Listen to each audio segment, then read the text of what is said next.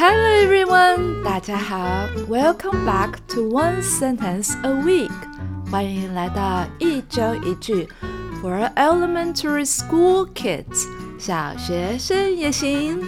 I'm Emily，我是艾米丽。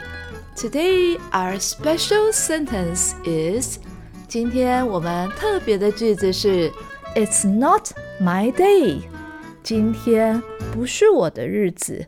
It's not my day，今天我好衰。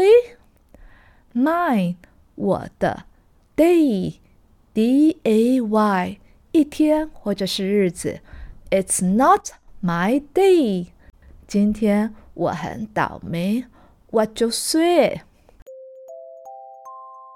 为什么 Emily 今天要选这个句子当成我们这一周的主题呢？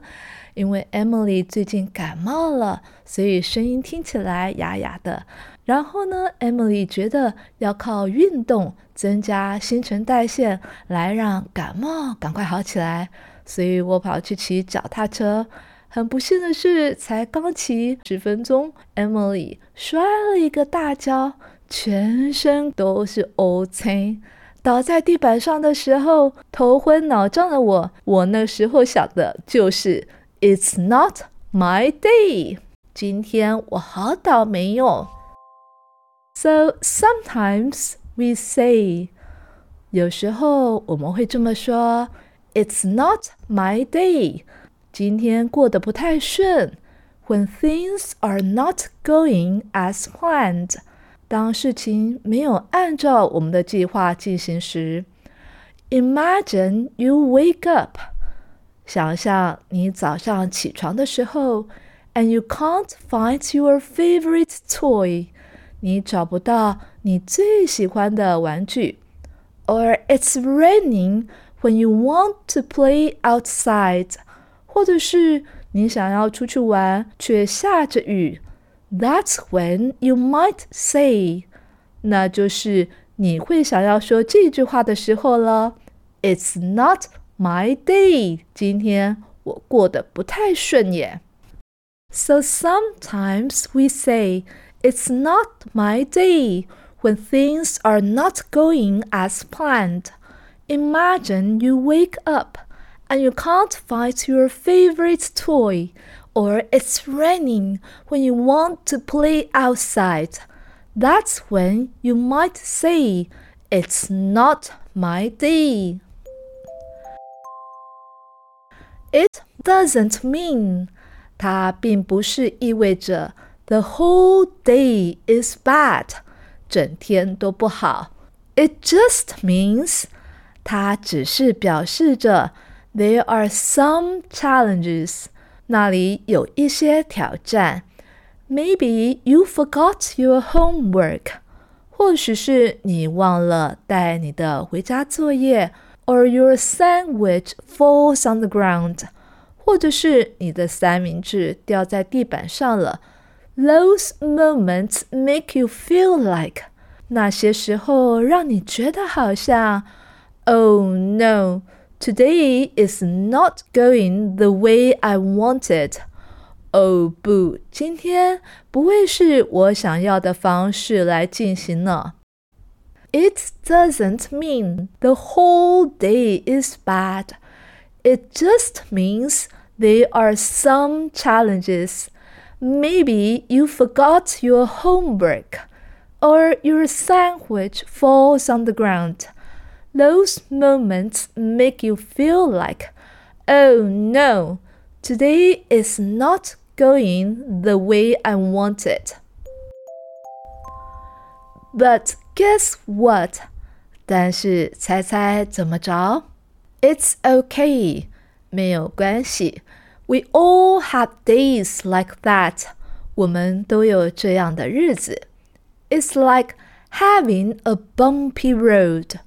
就好像在一个颠簸的道路上，bumpy，b u m p y，颠簸的 bumpy road，instead of 而不是 a smooth one，一个光滑平顺的道路，smooth，s M O O T H。You might feel a bit sad， 你可能会觉得有一点难过，or frustrated，或是沮丧。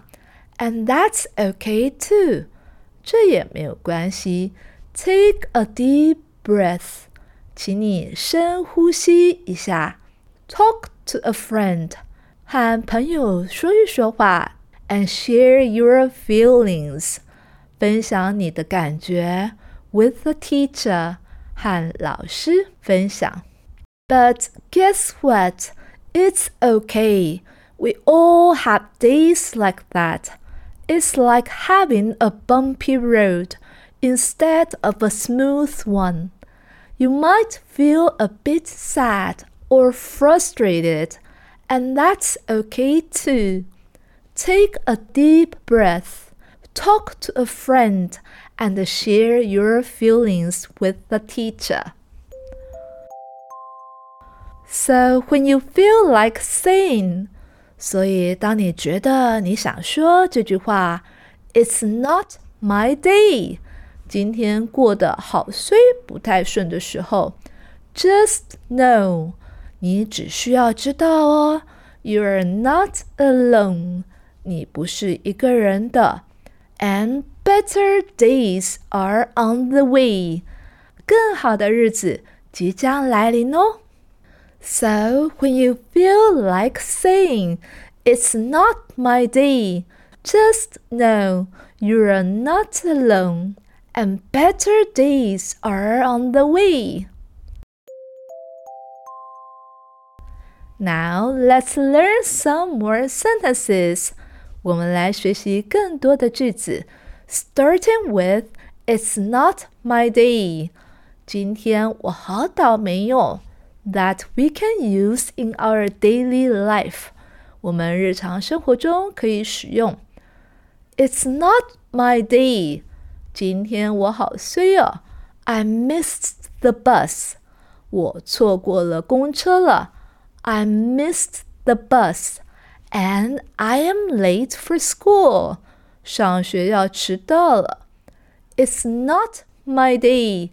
I missed the bus and I'm late for school. It's not my day. 今天过得好不顺呢。I spilled my milk. 我把牛奶打翻了。Spill 将东西打翻了。Spill, S-P-I-L-L. It's not my day. I spilled my milk. It's not my day. 今天我好衰哦。I forgot my homework at home. 我把作业忘记在家里了。And the teacher was mad. 老师很生气呢。It's not my day. I forgot my homework at home and the teacher was mad. And that's it for today's episode. 今天的节目就到这里喽。Remember，要记住了，Tomorrow is a new day。明天会是一个崭新的一天，and it can be amazing。它可能是一个很美好的一天。Stay positive，要保持积极正向 ，and keep smiling，而且要保持微笑哦。I'm Emily，我是艾美丽。Stay tuned，要继续收听哦。谢谢你们包容我沙哑的声音。I'll see you next time. Goodbye.